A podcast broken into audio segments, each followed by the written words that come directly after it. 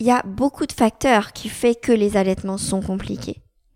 Et peut-être qu'on ne les accompagne aussi pas assez bien. C'est là où moi j'ai une grande, grande, grande affection pour les ostéopathes qui vont venir m'aider énormément parce que les contraintes mécaniques de l'accouchement ont un rôle énorme. Et donc on voit quand même hein, une grosse corrélation entre la mise en place des allaitements, la qualité de l'allaitement et ce qui s'est passé le jour J.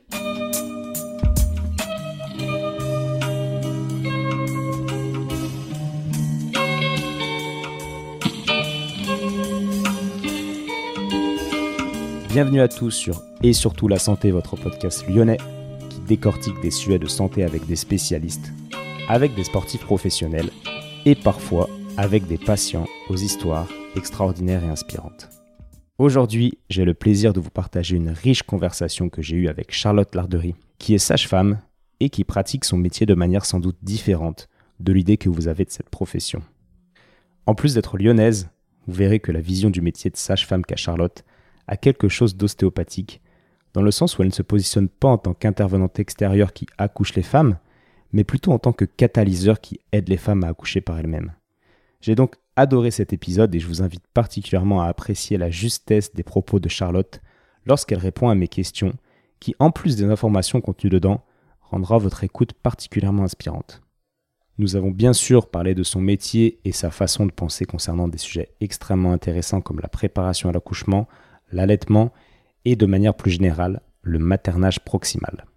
En fin d'épisode, nous abordons également la période du postpartum, dont on parle de manière générale de plus en plus, ce qui est je pense une très bonne chose, étant donné le nombre de femmes que j'ai entendu exprimer le regret qu'on ne les ait pas prévenues et informées concernant cette période potentiellement très difficile.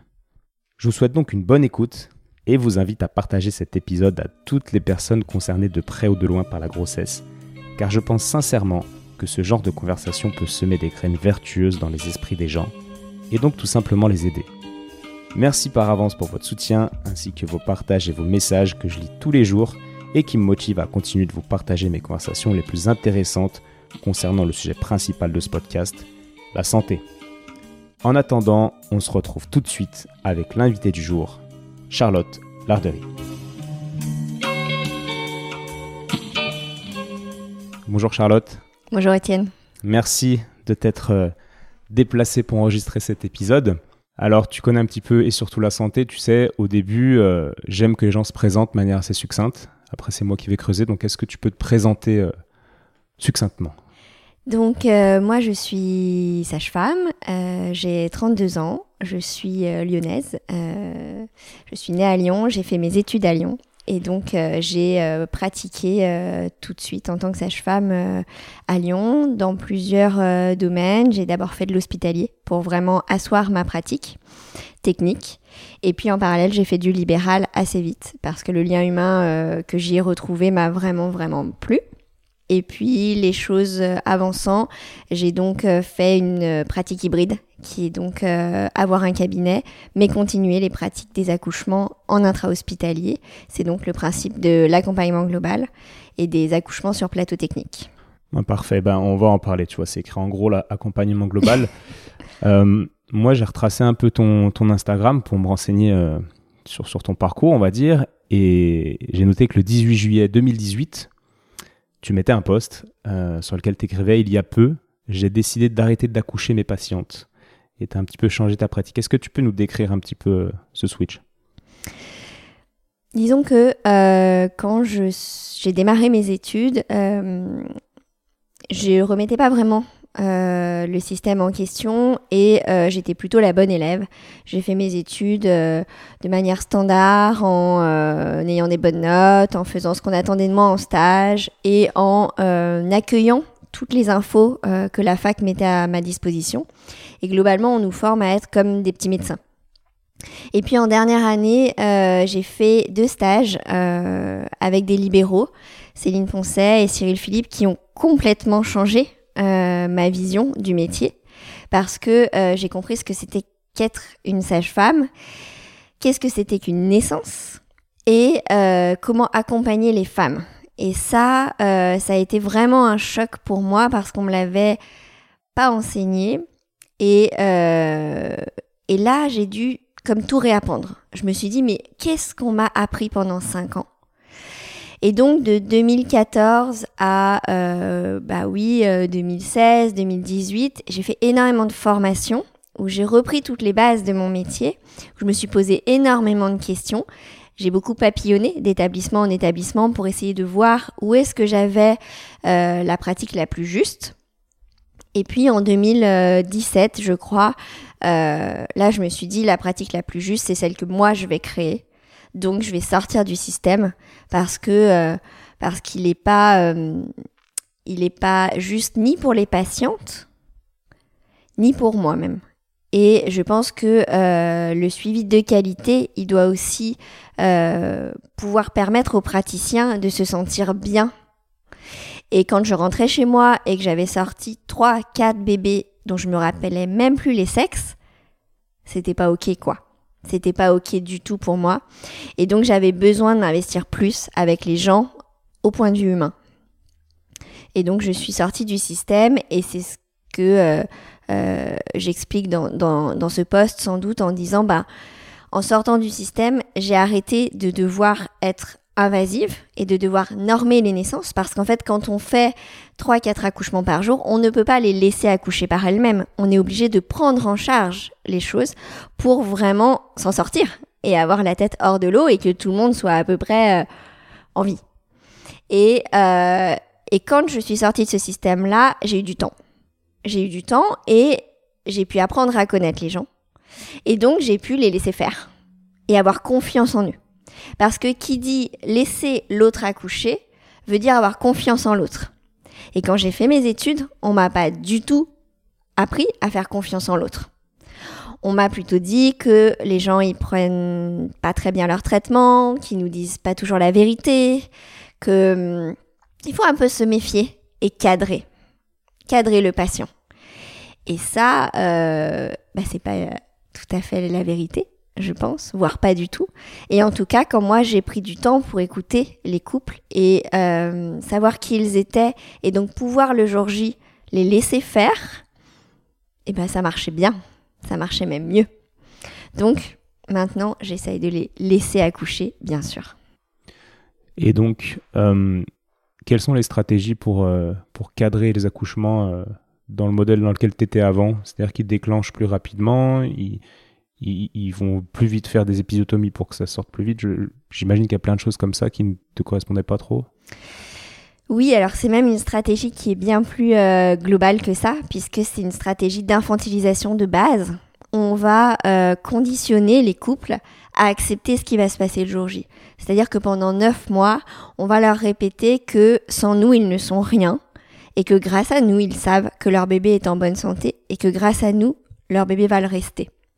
Et donc, toute cette, euh, tout ce conditionnement mental qu'on leur fait, eh bien, il permet que le jour J, ils se laissent porter. Ils s'en remettent à nous pour se faire accoucher. Parce qu'en vérité, le problème, c'est pas tant que les praticiens les accouchent, mais qu'ils se laissent accoucher. Parce qu'ils pensent que c'est la meilleure des façons pour bien s'en sortir. Je vois, et là, dans ta, dans, ta vision que tu as, as eue petit à petit, tu, tu, tu, penses, et ce que, ce que tu veux, c'est que les patients soient plus proactifs et que tu, que tu fasses ressortir d'eux-mêmes ce pouvoir, le pouvoir qui est en la femme, qui fait qu'elle peut en théorie accoucher euh, quasiment toute seule. quoi. Oui, euh, mon gros job, en vérité, c'est pas le jour J. Le gros job qu'on a, c'est pendant les neuf mois. C'est comment on arrive à faire que le couple se sente suffisamment autonome et sécuritaire dans cette naissance pour quasiment la gérer que eux-mêmes. Et que nous, on soit le filet de sécurité quand ça se passe pas comme prévu.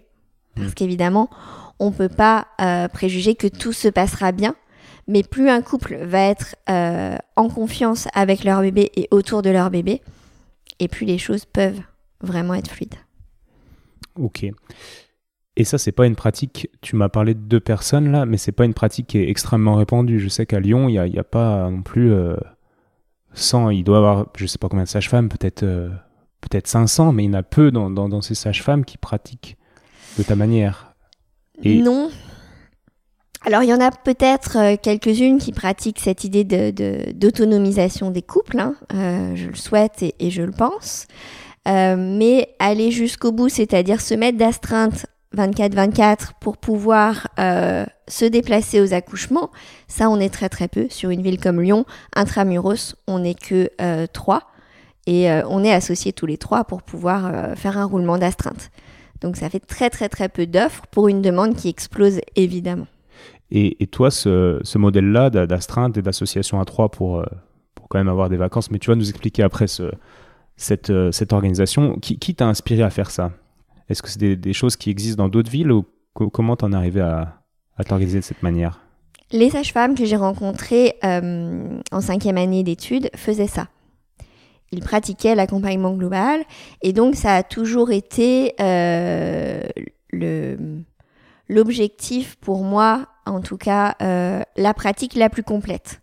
Je ne savais pas si j'y arriverais un jour parce que ça demande énormément de temps personnel et d'investissement, mais euh, c'était pour moi le vrai métier de sage-femme.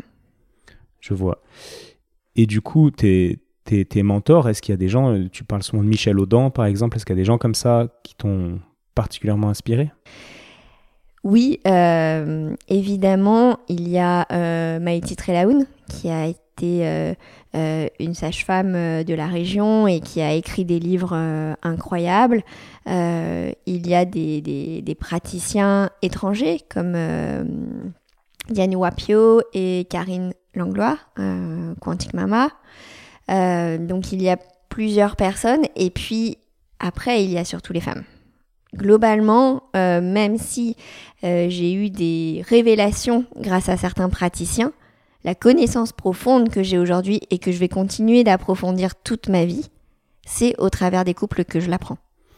Ouais, ok, c'est un peu ça que je voulais savoir. C'est toi quand même qui, tu t'es frayé ton chemin, tu as expérimenté plein de choses, mais tu t'es frayé ton propre chemin. T'as pas eu le mentor qui t'a qui, avait, euh, qui avait sa vision et t'as pas fait un copier-coller de quelqu'un en fait Non, en tout cas, euh, je pense que les gens plantent des graines et qu'après elles mûrissent en nous de la manière dont c'est le plus juste pour nous. Euh, voilà, je, pense que à un moment donné, ces graines ont résonné en moi parce que j'étais prête. Et je crois que c'est ça qui fait un petit peu la différence. En ce moment, je donne parfois des cours à la faculté. Euh, je sens que peut-être elles sont pas encore prêtes et, j'ai moins de, de, euh, rebondis face à, ce que j'explique que euh, je vais avoir parfois chez, d'autres euh, qui ont déjà maturé un peu plus la pratique. On va venir après à, à, ce que tu fais vraiment pendant tes semaines, mais j'imagine que tu parles souvent du yoga. Euh, et, j'imagine que cette graine-là, pour, pour pousser, le yoga t'a aidé, tu le dis et je comprends. Euh, est-ce que tu peux nous parler de l'influence du yoga sur tout ça? Globalement, quand j'ai fait mes études, euh, on m'a expliqué à quel point le corps pouvait être défaillant et comment anticiper ça, prévenir ça et puis le traiter. Mais à aucun moment on m'a dit que le corps était puissant et savait s'autoréguler. Sauf que, euh, en tant que sage-femme, on n'est pas médecin. Et a priori, la grossesse est un état physiologique du corps. Et l'accouchement aussi. Du coup, ça me mettait un petit peu en complication parce que je comprenais pas vraiment où était mon positionnement. Et du coup, quand j'ai découvert le yoga, j'ai découvert pour moi le fait que le corps et l'esprit qui se connectent peuvent permettre un équilibre. Et cet équilibre-là m'a fait comprendre l'équilibre, la physiologie de mon métier. Et c'est là où euh, j'étais prête pour comprendre ça, je pense, grâce à la vie personnelle que j'avais menée. Je comprends, c'est dingue, on pourrait croire que tu, parles un peu d'ostéopathie, et à un moment donné, tu dis d'ailleurs, euh, j'ai découvert la puissance du souffle, et nous, on, utilise ça en ostéo, on parle du souffle de vie. Enfin, c'est un terme qui parle à, certains ostéos, mais a toute une partie des ostéos qui, à qui ça parle pas, quoi. Et je pense que c'est pareil, il faut être prêt pour, euh, pour que ça résonne en nous. Euh, est-ce que tu peux nous, décrire un petit peu ta vision, toi, cette puissance du souffle? Comment tu expliquerais ça à, moi, par exemple? Je pense qu'en fait, euh, il faut être un petit peu humble. Il faut se dire que, a priori, le corps marche sans qu'on ait à intervenir Et une grossesse, moi, je, je pense que j'arrêterai jamais de m'éblouir de cette magie. C'est-à-dire que la science ne sait pas où mettre un petit pied au bon endroit, comment faire un petit cœur à partir de petites cellules, comment vraiment créer un être humain. Et le corps a ce programme en lui. Et ça, c'est éblouissant. Et en fait, une fois que on se dit que le trésor est là et que nous, on doit simplement le chérir et le garder, notre positionnement change, on devient plus respectueux, plus attentionné, et je pense que ça permet d'aller plus loin, forcément. Si on est en méfiance permanente envers le corps, envers le processus de l'accouchement ou de la grossesse, ça peut être source, en tout cas, euh, de troubles, puisqu'on appelle un petit peu. Je crois que plus euh, on pense que ça va bien se passer, mieux ça se passe. Pas toujours, mais ça aide un petit peu. Vous avez cette notion d'intention en tant que sage-femme quand vous, quand vous traitez, quand vous aidez à l'accouchement? Oui. Euh, à l'accouchement, il y a vraiment ce moment souvent où euh, la femme n'y croit plus. Et euh, je sais que mon job, mon premier job, c'est d'y croire à sa place. L'intention qu'on va mettre dans l'événement, il compte. Si le coach n'y croit plus, le jeu est fini. Donc l'intention, c'est la première étincelle qui fait que ça peut bien se passer. Et moi, mon leitmotiv de sage-femme, c'est que la femme sait faire. Je suis persuadée de sa puissance, tout en ne niant pas que ça peut dérailler. Et c'est là la subtilité, il ne faut pas être naïf non plus. Mais si on ne part pas avec le postulat qu'elle est capable, que ce couple est capable et que ce bébé est capable, autant ne pas y aller. C'est clair. Et donc, du coup, comment tu gères? Parce que tu pars avec ce postulat. Pareil, je encore, euh, je te cite, tu dis J'ai alors eu confiance, une confiance infinie dans la capacité du corps à enfanter. C'est exactement ce que tu es en train de dire. Mais parfois, ça ne se passe pas comme prévu. Comment est-ce que tu gardes cette confiance infinie? Alors que des fois, le corps, on va, on va imager en disant le corps, mais le corps n'y arrive pas, quoi. Parce que le but ultime d'une grossesse et d'un accouchement, c'est la rencontre d'un enfant. Et donc, c'est le degré euh, plus émotionnel, plus psychique qui va nous tenir. C'est-à-dire que le process biologique, physiologique, corporel de l'accouchement, c'est un moyen de. C'est pas une fin en soi. Et donc, ce moyen de, on y croit, on l'espère, on le surveille, et s'il n'arrive pas, il n'arrive pas, mais on a fait de notre mieux. Et c'est ça la vie de parent, puisque cet événement est un moyen de devenir parent et donc de rencontrer un enfant. Et le lien qu'on va garder avec lui durant l'événement, la grossesse, l'accouchement, il va fortifier le lien, le lien qu'on va créer avec lui ensuite. Donc c'est ça qui me permet de tenir lorsqu'effectivement le corps déraille et je pourrais perdre vraiment confiance en me disant mais non, donc j'essaye à chaque fois de me rappeler que déjà j'en ai vu des centaines qui marchaient bien. Donc il ne faut pas que je me désespère à un aléa, mais que surtout mon job, c'est pas de faire en sorte que tout se passe bien parce que je n'ai pas ce pouvoir-là. Mon job, c'est faire rencontrer un bébé à ses parents. Ah, tu fais quand même en sorte que tout se passe bien, mais tout en gardant en tête que tu maîtrises pas tout en fait. Exactement. Hmm. Oui, on peut pas euh, on va faire de notre mieux. Mais en médecine, on a une obligation de moyens et non de résultats. Chacun son histoire. Et ça aussi, c'est une question d'humilité, c'est que ce bébé-là, cette femme-là, ce couple-là, à ce moment-là, devait peut-être vivre telle ou telle chose. Et on ne peut pas totalement formater ou écrire l'histoire qu'on voudrait. Ça serait joli, mais ça, c'est pas possible. Je comprends. Et donc une césarienne, là c'est une petite parenthèse dans la question, je me demandais, j'ai regardé un peu des statistiques et j'ai vu qu'en 1900, il y avait un taux de mortalité de 14% à la naissance des enfants. C'est un truc que j'ai trouvé sur Internet. Et euh, aujourd'hui, on a les césariennes qui permettent de, de, sauver les enfants. Qu'est-ce qui fait qu'avant, il y avait une telle mortalité? Parce que les femmes avaient pourtant tout, tout en elles. Comment ça se fait qu'il y ait y avait autant de morts, quoi? C'était pas quelque chose de. Ça devait être angoissant, comme qu'on se dit. Il y a plus d'une chance sur dix que le bébé meure à l'accouchement, c'est énorme. Hmm. Alors, évidemment, euh, on est dans une société où on se dit que euh, on va attendre que la nature soit merveilleuse et puis euh, délicate mais non. Quand on regarde le monde mammifère, on sait très bien que sur une portée, il y en aura un plus faible et que potentiellement il ne survivra pas. Et on a ce flegme d'accepter cet aléa-là parce que c'est le monde animal. Et on n'a pas du tout euh, cette, ce recul-là chez l'humain pour l'accepter parce qu'on y met beaucoup d'affect et que notre analytique nous dit que euh, chaque être humain est extrêmement important. Et bien sûr, bien sûr, il l'est. Mais je crois que dans la perte de spiritualité qu'on a eue, on a perdu l'acceptation de la perte. Et donc, non, la nature, aussi bien faite soit-elle, elle n'a pas prévu du tout de tous les sauver. Donc, à la base, effectivement, un taux de mortalité de 10%, je crois que c'est peut-être ce qui était prévu et que, heureusement, la médecine est venue euh, baisser.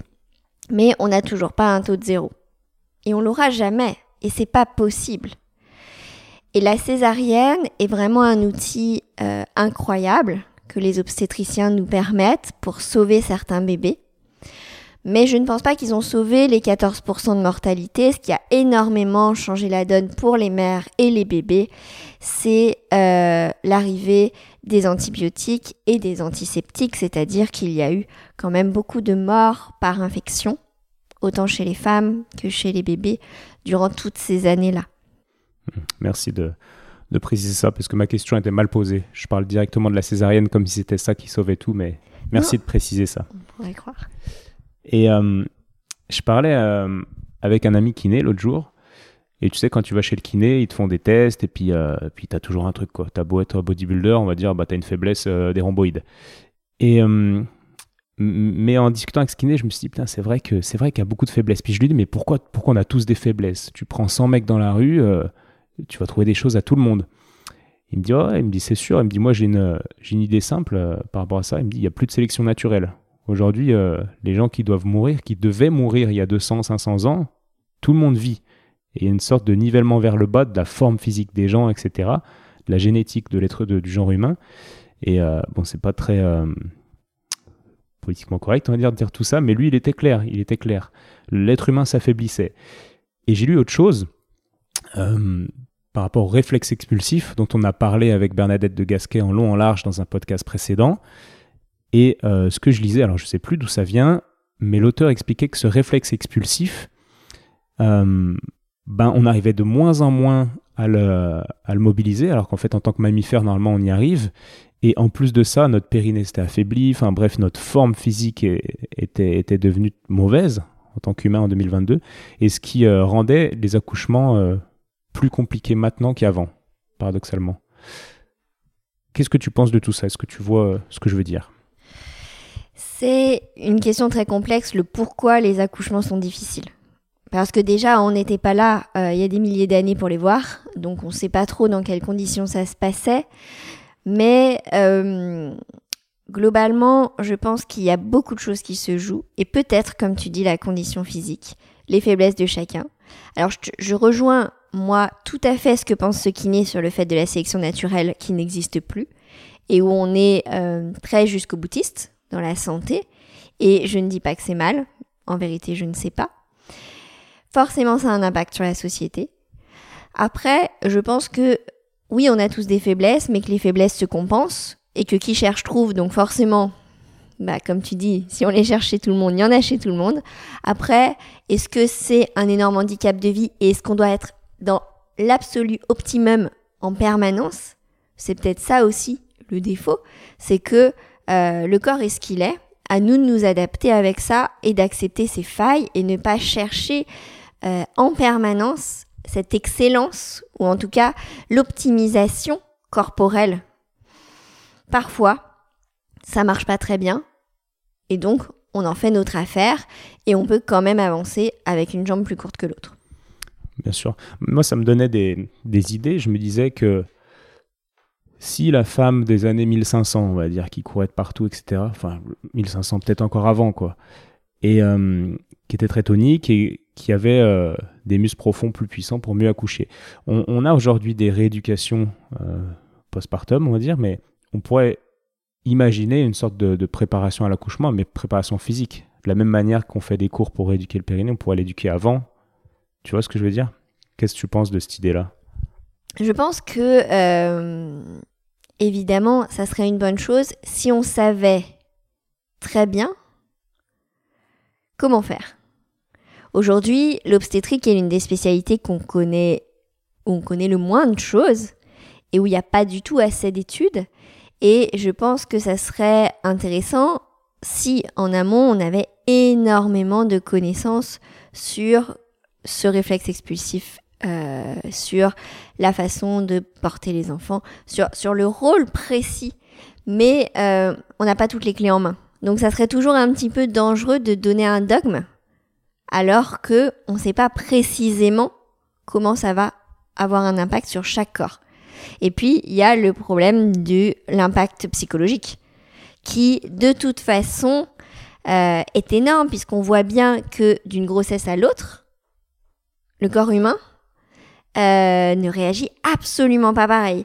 Et je ne suis pas sûre qu'en deux ans, une femme ait réacqué toute une tonicité profonde, tout un placement musculaire de base, etc.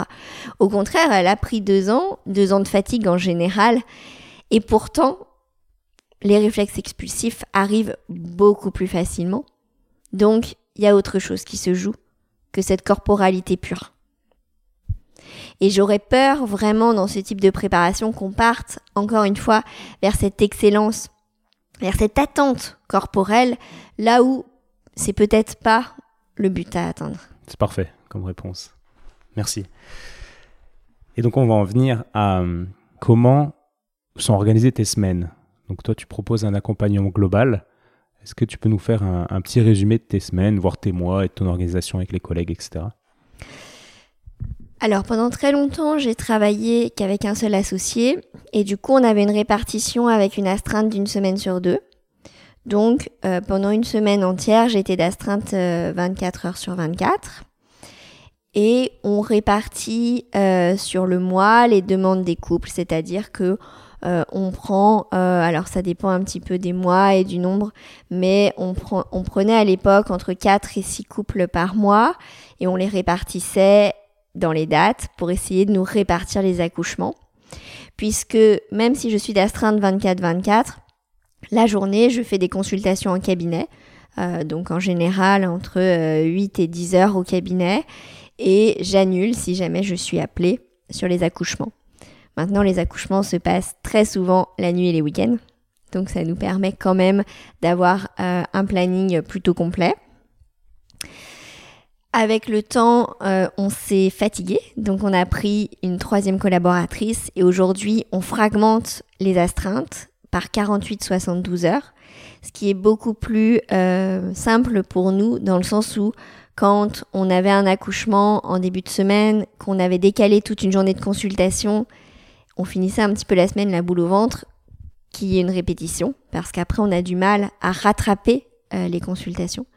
Donc là, on a une organisation qui est beaucoup plus euh, agréable à trois et qui permet d'avoir une vie personnelle un peu plus, un peu plus souple et des projets annexes. Donc en général, j'essaye aujourd'hui d'ouvrir trois jours et demi, quatre jours par semaine de consultation maximum pour pouvoir avoir un jour et demi pour faire l'administratif, pour replacer les consultations annulées, pour faire les rendez-vous administratifs divers et puis pour faire des podcasts. Et pour écrire des livres. Et pour écrire des livres. Donc en fait, si on est patient chez toi, je vais faire comme si je savais pas, mais je sais très bien. Euh, soit euh, on vient de voir en consultation, mais plutôt je voulais dire quand on, quand on se met à avoir des contractions. Et quand on sent que l'accouchement arrive, en fait, on regarde un tableau, on regarde qui est d'astreinte et on appelle cette personne-là. Et donc, c'est soit toi, soit un de tes deux collègues. Exactement. L'idée étant que durant les neuf mois, vous avez passé du temps avec les trois pour développer suffisamment de confiance avec les trois, puisque l'idée, c'est la création d'un lien humain.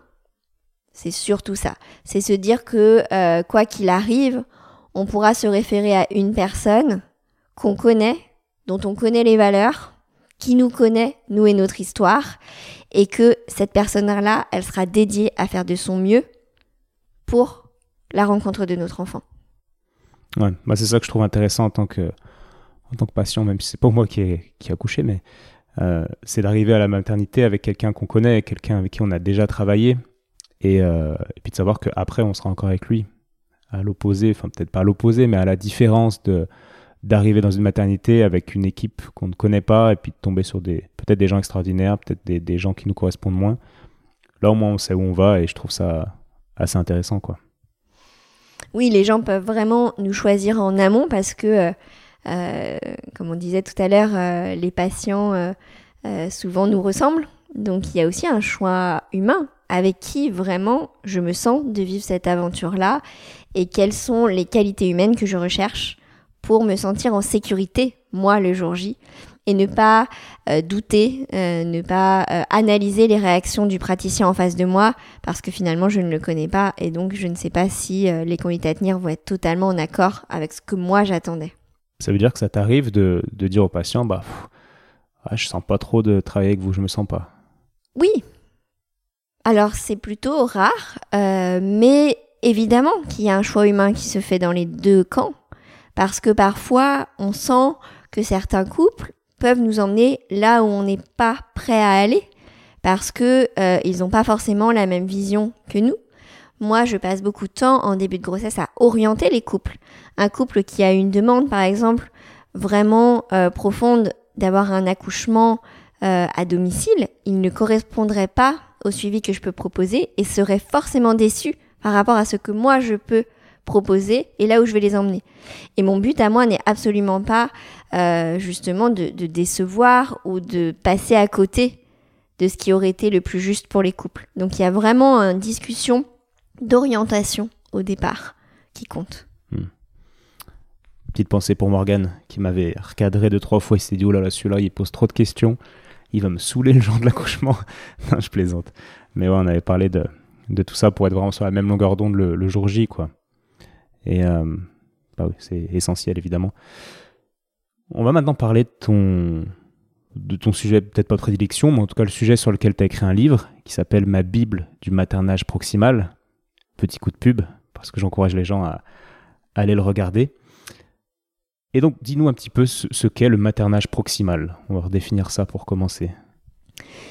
Le maternage proximal, c'est une parentalité de proximité. C'est aussi simple que ça. L'idée étant que quand on est parent, on a envie de comprendre les besoins de son enfant pour pouvoir y répondre au mieux. Et c'est pas facile avec un petit bébé qui ne parle pas et qui euh, s'exprime que euh, à travers euh, des cris ou des pleurs. Et du coup, pour moi, plus on va être proche physiquement, tout simplement, de son enfant, plus on va comprendre comprendre chacune de ses mimiques, comprendre chacun de ses râles, comprendre chacune de ses postures corporelles et donc traduire son besoin et donc pouvoir essayer, parce qu'on n'est jamais parfait, d'y répondre au mieux. Ouais, et donc cette proximité passe par plusieurs euh, comportements, on va dire. Il y, y, a le portage, donc t'en parles, on va en parler assez peu ici, mais le portage euh, où le bébé est contre ta propre peau en tant que parent, il y a hum, le cododo, par exemple. Il y a, plein, plein de choses comme ça. Et cette proximité avec le bébé, j'aimerais te faire réagir sur des choses qu'on entend, tu sais, quand on parle euh, dans la rue ou avec des, une génération peut-être au-dessus de nous. Ils vont dire non, non, mais les bébés, non, mais arrêtez, euh, faut pas. Le cododo, c'est une connerie. Moi, j'ai un pote, hum, il me dit, je te, je te préviens. Il me dit ma sœur, euh, je sais plus qui. Enfin, il avait des gens autour de, de lui euh, qui était dans cette dynamique, cododo, etc., maternage proximal, il me dit les gosses, ils deviennent infernales. Ça devient des enfants rois, moi je te déconseille. Euh, moins tu t'occupes, enfin non, il m'a pas dit ça, mais en gros c'était moins tu moins tu t'occupes, moins tu réponds à ses caprices, plus plus comment dire, mieux tu seras plus tard quoi. Voilà, donc tu dois entendre ça pas mal. Que, que, penses-tu de tout ça? Oui, alors, euh, je pense que tout ça n'a pas de lien euh, sur la pratique en elle-même. C'est-à-dire que sur les sociétés plus traditionnelles, où ils n'ont pas les moyens qu'on a, toutes les pratiques que j'énonce, c'est-à-dire allaitement, portage, cododo, sont des nécessités de vie parce que ben on peut pas se permettre de poser un enfant euh, là où euh, les conditions sanitaires sont pas ok, euh, on n'a pas quatre chambres pour les faire dormir chacun dans une chambre, etc. Et on voit bien que dans ces sociétés-là, les enfants sont pas du tout des enfants rois. Il n'y a pas cette intention après de, de, de, caprice et puis d'obtention de tout ce qu'on veut. Donc pour moi, il n'y a pas de lien. C'est plutôt notre société, évidemment, qui fait des enfants rois. Et il faut déjà regarder notre propre comportement. On est euh, les plus exigeants, on veut toujours les derniers téléphones, les derniers ordinateurs, on veut obtenir globalement ce qu'on veut quand on le veut. Donc, faut pas s'étonner que nos enfants soient comme ça. Et ce n'est en aucun cas le fait que on va dormir avec eux la nuit qui va justifier le fait qu'ils nous réclament un scooter à 15 ans et qui craque si on lui offre pas pour moi, la corrélation euh, n'a pas de sens, sincèrement. Ok. C'est intéressant parce que tu, justifies ça, oui, en prenant l'exemple des sociétés euh, primitives ou en tout cas qui n'ont pas nos moyens. Et c'est vrai que quand on étudie toutes ces sociétés, c'est comme ça que ça se passe. Le bébé est tout le temps avec sa mère. Enfin. Oui, et au contraire, au contraire, on, on, a vraiment vu dans les études que dans toutes ces sociétés au maternage proximal, les adultes avaient beaucoup moins de dépendance dépendance euh, à tout, hein, euh, aux jeux, euh, que ce soit jeux vidéo, aux jeux d'argent, tabac, alcool, amour. Il y avait moins de dépendance à la société de consommation parce que la personne était un petit peu plus sécure par elle-même. La construction de base, pour moi, est au contraire une vraie protection dans cette course folle aux besoins matériels. Parce que quand on va dans justement dans cette course de productivité, c'est pour combler un manque. Un manque qui sera jamais comblé parce que le manque primaire, cette sécurité absolue offerte par la, le paternage ou le maternage de base, il sera jamais comblé par euh, la glace au chocolat qu'on obtiendra de force par ses parents à 5 ans ou euh, le, jeu vidéo qu'on obtiendra à 12 ans en criant très fort. Tout ça, c'est juste pour rappeler qu'ils ne sont pas totalement sécures à la base, je crois. Ah, c'est intéressant ça. Parce que quand tu fais des, un travail psychothérapeutique, en général, il y a forcément un moment donné où ton psy va t'amener sur, euh, sur un manque, sur un besoin d'amour, quoi. Un besoin de reconnaissance. en fait, c'est un manque d'amour qui peut du coup euh, une attitude un petit peu détachée envers l'enfant, comme ce que mon collègue me, me proposait, ça peut amener à, un manque d'amour. On peut imaginer que plus tard, l'enfant soit n'ait pas eu sa dose d'amour euh, qu'il aurait dû avoir.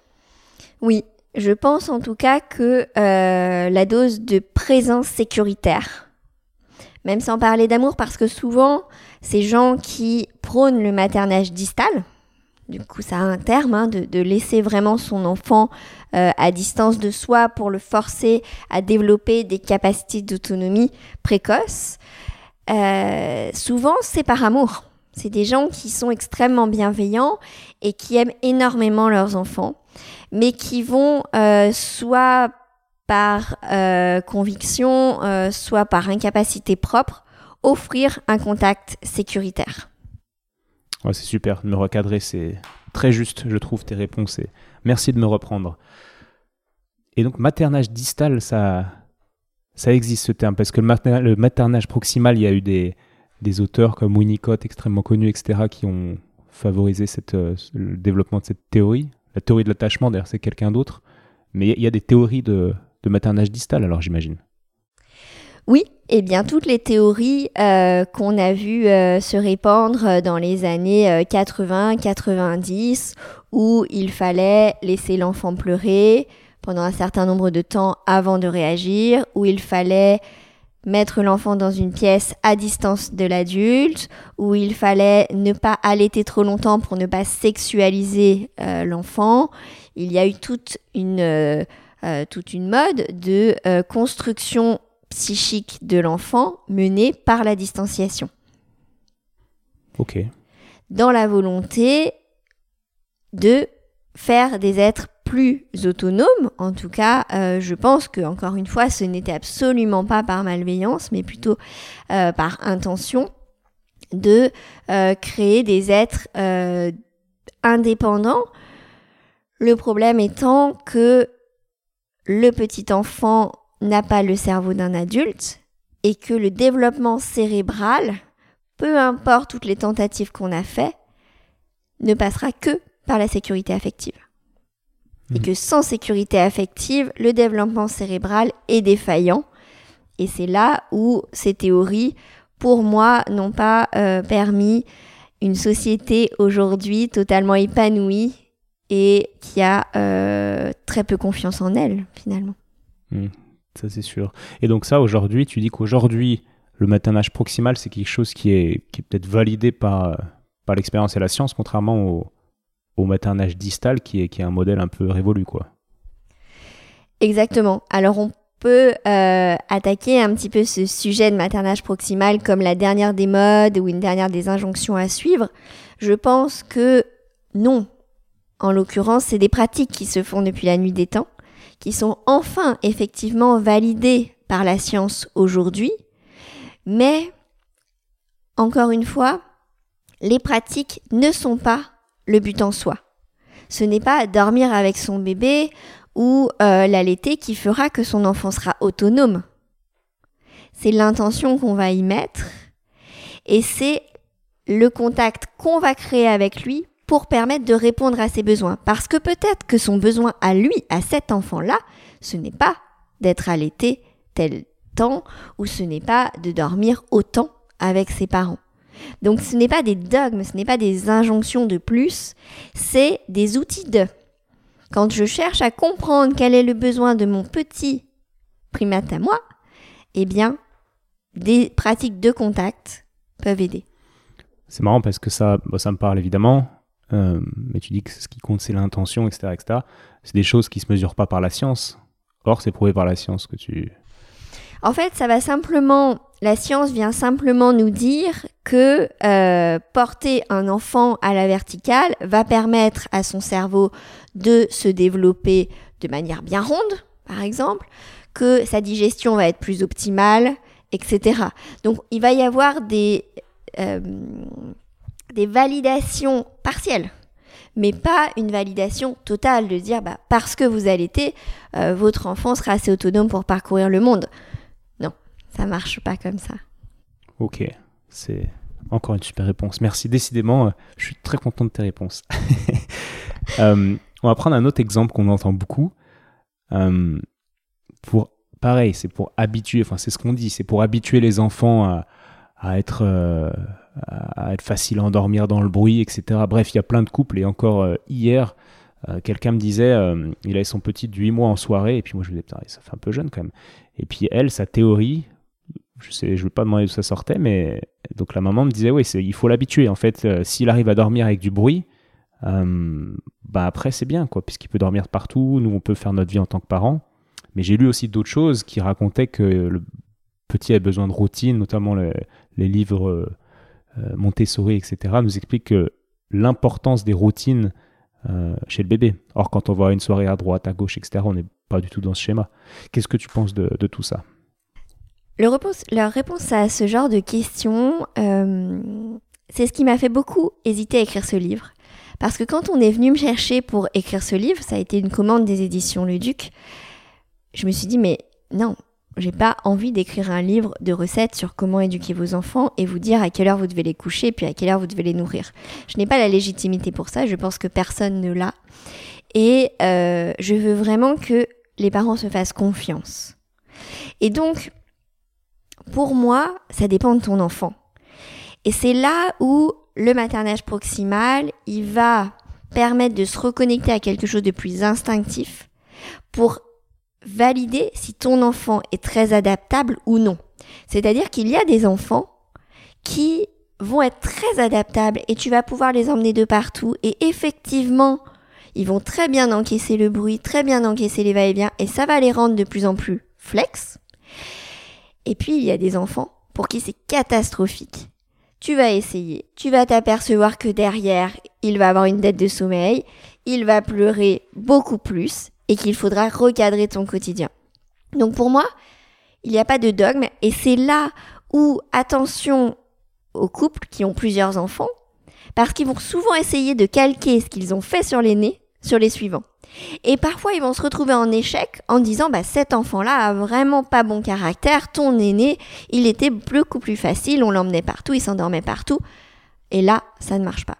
Et bah oui, mais l'enfant est différent. Et donc pour moi, le but ultime, c'est de s'adapter à un être unique. Et quand on veut faire un enfant, c'est avec l'intention de découvrir un être à part entière et donc des besoins particuliers. Et, donc, encore une fois, la nécessité de développer cette intuition et, ce, contact subtil avec le bébé pour vraiment le comprendre. Tu disais à un moment donné dans ton livre, je crois que c'est toi qui disais ça, tu vas me dire que le, notre néocortex, ça pouvait être un énorme frein à la relation avec notre bébé, à notre accouchement, à, l'écoute de, notre corps. Et moi, en tant qu'ostéo, je, vois évidemment ces limites euh, imposées par la, l'hyperstimulation du, néocortex chez les patients. Est-ce que tu peux nous parler de, cette potentielle barrière dans la relation et dans... Le néocortex est le cerveau analytique qui euh, anticipe, prévoit, calcule, met dans des cases. Et pour lui, c'est très perturbant les variations, l'aléa et euh, l'incompréhension. Sauf que un petit bébé, la réponse qui va lui convenir un jour ne lui conviendra pas le lendemain. Et vu qu'il évolue en permanence, hein, la première année est une période de croissance énorme, tout va tout le temps changer dans ses besoins. Et c'est là où le néocortex va chercher des protocoles et va systématiquement se retrouver en échec très rapidement. Et donc ce sentiment d'échec dans la parentalité, il est très courant puisqu'aujourd'hui, on passe notre temps dans notre néocortex. On se coupe dans notre ressenti pour essayer de chercher des réponses dans des livres, au lieu de juste s'allonger avec ce bébé, de le respirer et d'essayer de se connecter à qu'est-ce que je crois moi, quelle est mon intuition à moi et qu'est-ce que je vais pouvoir essayer pour cet enfant-là. Mais pour ça, il faut du temps. Pour ça, il faut de la confiance en soi. Et pour ça, il faut de la validation de notre entourage. Donc c'est pas forcément évident. c'est sûr que c'est pas évident. Donc pour euh, reprendre et écouter quelques conseils concrets, on va dire que je m'appelle Sophie, euh, j'ai 34 ans, je viens d'avoir mon premier enfant. C'est vrai que depuis 10 ans, euh, je fais de la comptabilité. Donc moi, c'est vraiment mon néocortex qui, qui fonctionne à fond toute la journée. J'ai pas beaucoup de ressenti. quand je vais chez mon ostéopathe, il, il, me dit que je suis déconnecté de mon corps, il se passe des trucs dans mon corps, mais moi je sens rien du tout. Voilà, j'ai pas ce, j'ai mon néocortex qui, prend beaucoup de place. Quoi. Comment est-ce que je pourrais faire, Charlotte, pour, euh, bah, pour le mettre un peu, euh, pour le calmer un peu et faire ressortir euh, peut-être mon cerveau limbique des, une sorte de d'écoute et de vision des choses plus subtiles alors ça va dépendre où elle en est Sophie, est-ce qu'elle est dans sa grossesse ou est-ce qu'elle a accouché? C'est sûr que c'est un petit peu plus compliqué une fois que le bébé est là parce que euh, et bah, du coup, elle est tout de suite confrontée au sujet, donc il va falloir qu'elle se raccroche à, ce qu'elle peut. Euh, si c'est pendant la grossesse, c'est beaucoup plus simple parce que là, euh, il va y avoir énormément d'outils qui va pouvoir la connecter, que ce soit le yoga, que ce soit l'hypnose, que ce soit la sophrologie, que ce soit l'autonomie, que ce soit... Bref, en tout cas, il y a un parcours multiple et surtout, il doit y avoir un praticien référent qui lui dit comment il va ton bébé? Est-ce que t'as mal quelque part? Qu'est-ce que tu ressens quand tu montes les escaliers? T'es un peu plus essoufflé que d'habitude ou pas? D'aller vraiment gratter. Et en grattant petit à petit, la femme va se connecter à son corps qui de toute façon va l'appeler à elle, parce que la grossesse c'est quand même un tel changement physique que pour passer à côté c'est compliqué. Donc forcément, elle va à minima se connecter et puis se sentir valorisée, accompagnée là-dedans. Donc ça va lui permettre ensuite d'avoir un comportement plus instinctif avec son bébé.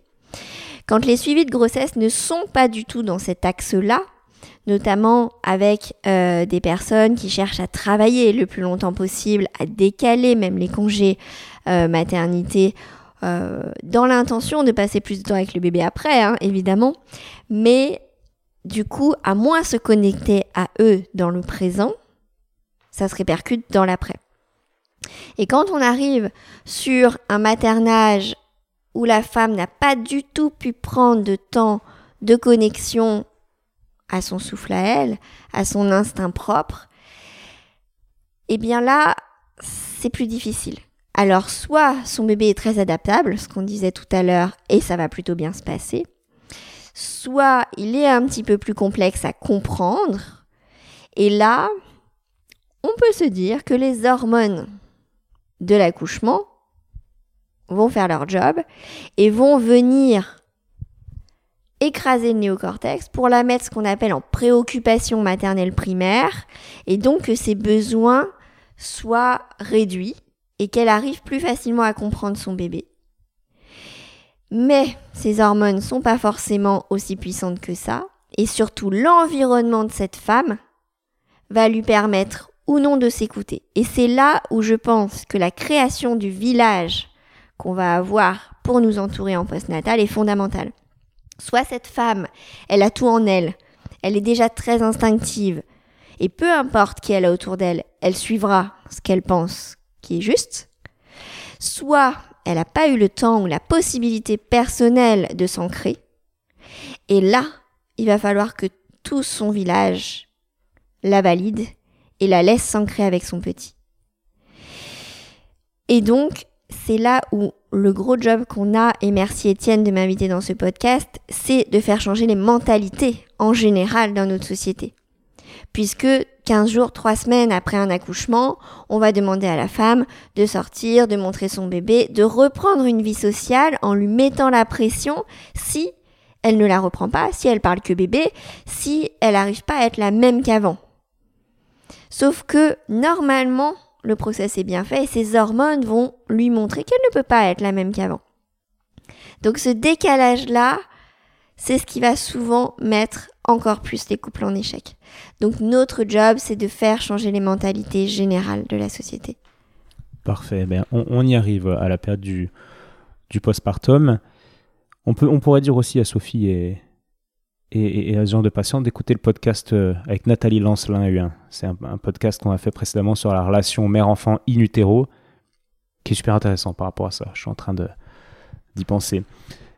Et il y a aussi... Euh, c'est pas un outil, mais quelque chose dans le maternage proximal que tu développes dans ton livre, c'est l'allaitement, euh, qui est aussi un facteur de connexion euh, énorme entre la mère et l'enfant. Sauf que cet allaitement, il y a beaucoup de femmes qui ont des désillusions. Il n'est pas si facile que ça. C'est-à-dire qu'en France, je crois qu'il y a deux tiers des femmes qui allaitent les trois premiers mois. En Scandinavie, en Finlande par exemple, il y a 99% des femmes qui allaitent.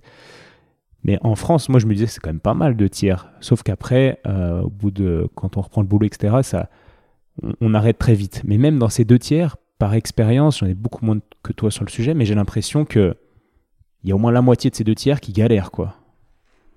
Pourquoi? Et comment faisaient ces femmes avant euh, Pourquoi on galère tant aujourd'hui, quoi? Alors c'est toujours difficile de comprendre euh, pourquoi, euh, pourquoi les choses sont différentes qu'avant. En tout cas, ce qu'on sait, c'est qu'avant, euh, il y avait quand même des nourrices qui allaitaient plusieurs enfants, et puis certaines femmes qui n'arrivaient pas à allaiter. Ça, ça a toujours été pour des questions de douleur, pour des questions de, de, corporalité ou de, de lien, mais globalement, je crois que ça a sans doute toujours été un petit peu difficile. Mais aujourd'hui, ça se cristallise de plus en plus pour plein de facteurs. Oui, il y a le facteur environnemental. C'est pas anodin euh, qu'en Suède, elles sont presque 100% allaitées et pas chez nous. Donc forcément, il y a un biais culturel. Quand depuis toute petite, on t'a dit l'allaitement, c'est la norme et t'es capable de, a priori, bah ça se passe mieux. Quand en France, on nous a dit bah moi j'ai pas eu assez de lait et puis le bébé il m'a fait mal et puis c'est pas sûr y arrives et puis t'inquiète pas on va acheter quand même du lait et puis bon il y a un conditionnement mental qui évidemment euh, biaise un petit peu la chose. Il y a la société encore une fois qui fait que bah euh, dans les pays scandinaves elles ont un an de congé maternité. Donc quand on a nous deux mois et demi bah, il y a quand même une certaine pression qui fait que euh, les allaitements sont moins optimaux parce que dès qu'il y a une notion de pression, c'est plus difficile. C'est-à-dire que dans tous les pays, je crois que euh, les quatre premières semaines, six premières semaines d'un allaitement, c'est dur. C'est dur parce qu'on a des peaux claires, parce que nos bébés têtent pas forcément très bien du fait de la naissance plus médicalisée qu'ils ont. Et euh, si on doit en plus arrêter un mois après, bon, souvent l'abandon arrive vite, ce qui est logique. Donc, il y a beaucoup de facteurs qui font que les allaitements sont compliqués. Et peut-être qu'on ne les accompagne aussi pas assez bien. C'est là où moi j'ai une grande, grande, grande affection pour les ostéopathes qui vont venir m'aider énormément parce que les contraintes mécaniques de l'accouchement ont un rôle énorme. Et donc on voit quand même hein, une grosse corrélation entre la mise en place des allaitements, la qualité de l'allaitement et ce qui s'est passé le jour J de l'accouchement. Et certaines choses sont rattrapables, d'autres non. Mais il va vraiment falloir épauler, accompagner les couples, plus encore que ce qu'on fait aujourd'hui sans doute, pour aller équilibrer un minimum pour que les allaitements se passent mieux. Hmm. Et donc, je connaissais pas ce concept de nourrice, c'est des femmes qui, qui ont eu euh, un enfant et qui nourrissent en même temps, qui ont assez de lait pour nourrir un deuxième enfant d'une autre femme qui n'arrive pas à le nourrir. Évidemment, il y a eu toute une période euh, au 19e où toutes les femmes de la campagne ont quitté leurs propres enfants pour aller allaiter euh, la bourgeoisie. Puisque eh ben, ces femmes ne voulaient pas ou ne pouvaient pas allaiter et donc, euh, il y a des femmes comme ça qui ont passé 10, 15 ans de leur vie à allaiter en continu les enfants des autres. C'est-à-dire qu'en fait, la, production de lait, elle continue tant qu'elle est stimulée par des enfants. Donc, elles nourrissent leur propre bébé, puis après, elles enchaînent. Exactement. Exactement. Un petit peu d'actualité, c'est euh, ce qui est un peu en train de se mettre en place euh, aux États-Unis avec la pénurie de lait maternisé, où certaines femmes demandent à d'autres femmes, et je crois que c'est beau, cette sororité-là d'allaiter leurs petits, parce que quand on est coincé et que nous-mêmes on n'a pas pu allaiter, heureusement que d'autres peuvent le faire. Hmm. c'est sûr. Tu savais qu'aux Émirats arabes, c'était obligatoire l'allaitement? Ah, Mon Dieu. Non, je ne savais pas. c'est vraiment obligatoire et tu peux porter plainte contre ta femme si elle allait pas en tant que mari. Et eh bah voyons. Ça, euh, sur internet, hein, c'est pas sur un article, je sais pas si c'est vrai. Je ne leur souhaite pas. Ok. Et, par rapport à l'attachement, si c'est. Là, j'imagine, on fait une expérience de, pensée, mais si ton bébé est allaité par une nourrice, ça, complique un peu ton attachement avec le bébé, non? Enfin, ta proximité? Que euh, l'alimentation qui permet euh, l'attachement. Euh, mais c'est sûr que cet enfant-là ne va pas moins s'attacher à sa mère, mais il va plus s'attacher à une autre personne. Après, euh, c'est ce que Anne Reynaud explique et que je reprends dans le livre, c'est que l'enfant a potentiellement plusieurs porte-avions, c'est-à-dire plusieurs personnes référentes. Alors il peut pas en avoir 15, ça ça a été bien prouvé qu'il faut quand même qu'il y ait deux trois personnes qui s'occupent de lui pour sa sécurité affective. Mais du coup, je pense que ça rajoute une personne plus que ça en enlève une. Hmm. D'accord, c'est très clair. Et j'ai une question euh, peut-être un peu puérile, mais euh, je me disais que ces nourrices, il euh, y a des femmes qui ont des grosses poitrines de base. Je me dis que forcément, elles vont avoir une production plus importante euh, qu'une femme qui est, très plate. Or, il y en a qui arrivent très bien en étant plate de base. Est-ce que tu peux nous parler de ça. Eh ben oui, parce qu'en vérité, euh, la taille de la poitrine n'est pas corrélée à la capacité de stockage de lait. Donc, euh, ça n'a rien à voir. Et effectivement, des femmes qui ont des petites poitrines ont parfois des énormes capacités de stockage euh, dans les, euh, les glandes laiteuses. Donc, elles s'en sortent parfois beaucoup plus facilement que des femmes qui ont des grosses poitrines et qui, en fait, n'ont pas du tout de, de, capacité de stockage. Parfait. Merci de, de valider cela. et on en vient au postpartum, qui est un sujet dont on parle peu. Enfin, à force de dire qu'on en parle peu, on en, parle quand même pas mal. Mais euh, donc ce quatrième trimestre, comme on dit, il faut s'y préparer quand même. Encore une fois, c'est hyper variable. Il y a des gens pour qui ça va très bien se passer, d'autres pour qui ça va être très compliqué. et alors que ces personnes n'étaient peut-être pas préparées à, autant de, complications. Est-ce qu'on pourrait parler, est-ce que tu pourrais nous, nous donner quelques pistes pour se préparer à, à ce quatrième trimestre pour ne pas trop le subir Vaste sujet. Est-ce qu'on est un jour prêt à avoir des enfants? Bonne question. Est-ce que vraiment on peut être vraiment prêt à ce tsunami-là? Je sais pas. Je crois que comme tu dis, plus on en parle et plus ça euh, démystifie la chose. Mais je ne suis pas sûre qu'il y ait une recette magique pour que euh, on vive bien ce train qui nous passe dessus. Euh, ce manque de sommeil, cette incompréhension, ce bouleversement physique, ces perturbations dans le couple, c'est difficile. je crois que la plus juste des préparations, c'est l'acceptation c'est justement de savoir que c'est ça qui va se passer, que dans le meilleur des cas, ça se passera de manière très modérée, comme tu dis, il y a des gens qui le vivront très bien. Et puis dans le pire des cas, ça se passera euh, très très très fortement et ça sera vraiment un tsunami. Et l'accepter, l'accueillir tel qu'il est, c'est le meilleur moyen. De se dire que oui, la vie a changé, que oui, je suis plus le même, que oui, j'ai des difficultés et qu'en fait c'est ok. Et qu'en fait je vais me transformer grâce à ça. Je pense que c'est le meilleur outil de préparation, c'est d'abandonner le contrôle. Plus je vais me préparer à cadrer les choses, il faudra que je fasse ci, plus que je fasse ça, plus je commande telle chose, et puis moins ça marche. Exactement comme dans l'accouchement, exactement comme dans la parentalité après. Tout ce qu'on avait prévu ne se passe pas. Et se préparer à justement être dans ce total abandon de qui on était et de ce qu'on avait prévu, je crois que c'est la clé d'une préparation optimale. Ouais, alors j'entendais pas forcément tout cadrer pour euh, tout contrôler ce qui va arriver, etc. Euh, mais ce que j'entends beaucoup, c'est des femmes qui me disent Putain, j'aurais bien quand même aimé qu'on me le dise quand même. Parce qu'on va leur dire Ouais, ton périnée, tu vas voir, il va en prendre un coup. Mais j'ai l'impression que certaines ne se rendent pas compte et, certaines disent Putain, j'aurais bien aimé qu'on qu'on m'explique que potentiellement ça allait vraiment être une grosse galère, quoi. Après qu'elles cherchent pas à tout contrôler, mais qu'elles se préparent à l'orage, en fait. Oui.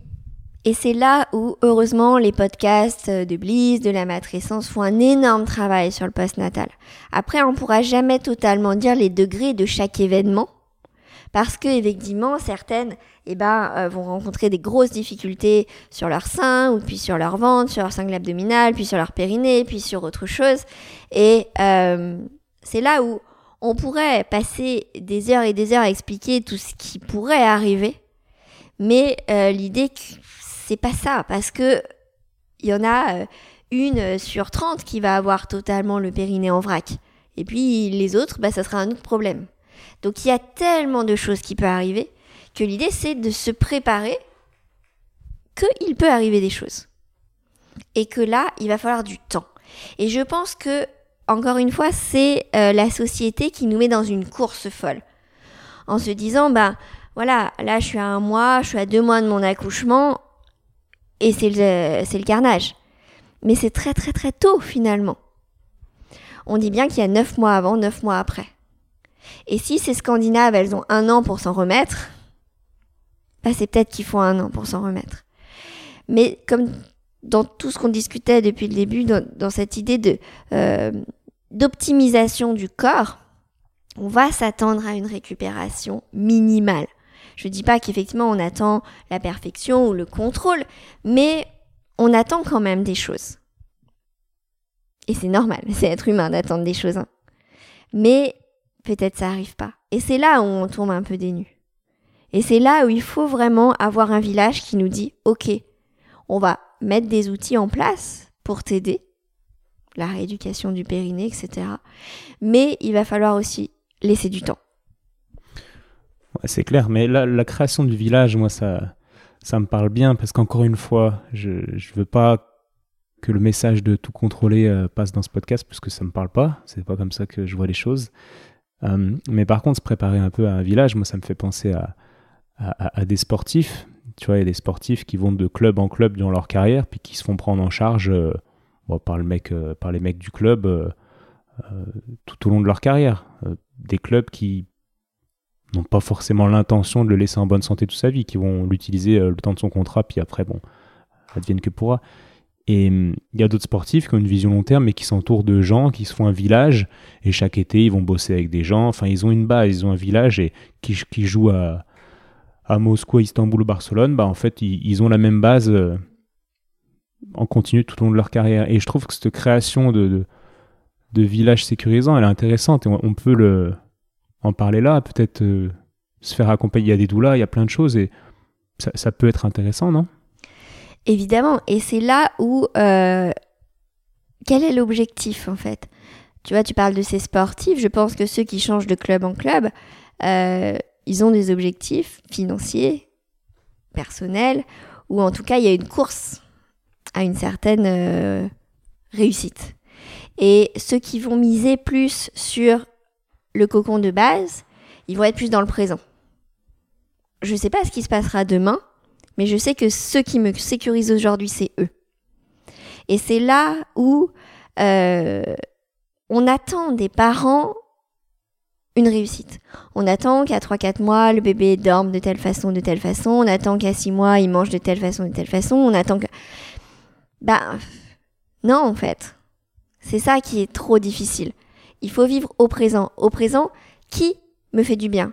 Qui m'a envoyé le texto qui m'a le fait le plus de bien? Ou qui m'a envoyé un texto en me disant bon bah ça y est il dort un peu ou alors est-ce qu'on peut aller boire un verre? Et alors qui attend des choses de moi et qui me sécurise et me fait du bien? Et donc là va se faire un gros tri. Mais il y a un tri qui va aussi commencer pendant la grossesse. Et un tri qui est peut-être inattendu on va peut-être se rapprocher de gens qu'on ne pensait pas et puis s'éloigner de gens qui étaient pourtant nos meilleurs amis mais ce tri là il est essentiel pour créer sa base. Et pas se dire, ben, je vais rester proche de lui parce que il va m'apporter telle ou telle chose. C'est là où il faut pas, encore une fois, comme ce sportif, viser sur le long terme. Qu'est-ce qui est bon au présent?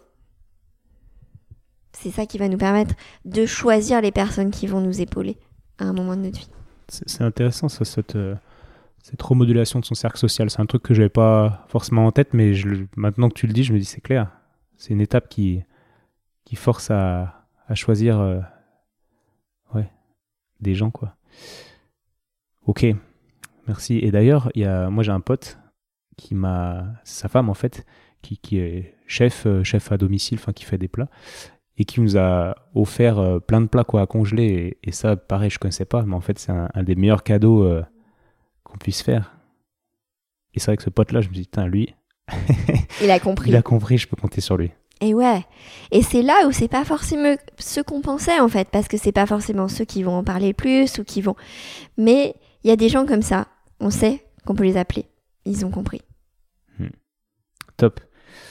Merci beaucoup pour ces mots sur le, sur le postpartum. Est-ce que tu as des, des, choses, toi, à rajouter, un message euh, plus global que, que tu as envie de faire passer? Eh bien, je crois que essayer de se faire confiance, essayer de s'adapter à son enfant, sans se perdre soi-même. Je pense que la parentalité, c'est un équilibre à trouver que vous passerez votre temps à chercher. Et que c'est ça aussi le jeu. C'est que si tout était normé de base, ça serait pas très drôle. Donc, je crois qu'il faut essayer d'en profiter. Même quand on est sous l'eau, même quand on est fatigué, même quand on comprend rien, même quand on s'énerve. Parce qu'un jour peut-être, on en est nostalgique. Merci Charlotte. Merci à toi.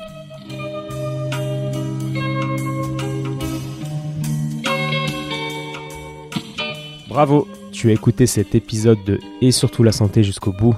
Donc pour booster ce projet qui a pour but de donner les meilleures infos possibles sur le thème de la santé, je t'invite à aller mettre 5 étoiles et un commentaire sur l'application podcast de l'iPhone de ton voisin. Comme je te l'explique régulièrement, c'est ça qui m'aide à faire monter le podcast au classement et donc ça me crédibilise pour ensuite inviter d'autres experts et ensuite te partager leurs conseils. Donc merci encore. Tu peux également suivre les aventures du projet sur Instagram à Étienne Bulidon. Et évidemment, si l'ostéopathie peut t'aider, bah, tu peux venir me consulter au cabinet du 120 rue Montesquieu à Lyon. Si je ne suis pas disponible, c'est Julien ou quelqu'un de l'équipe qui te prendra en charge. à bientôt et bonne fin de journée. Ciao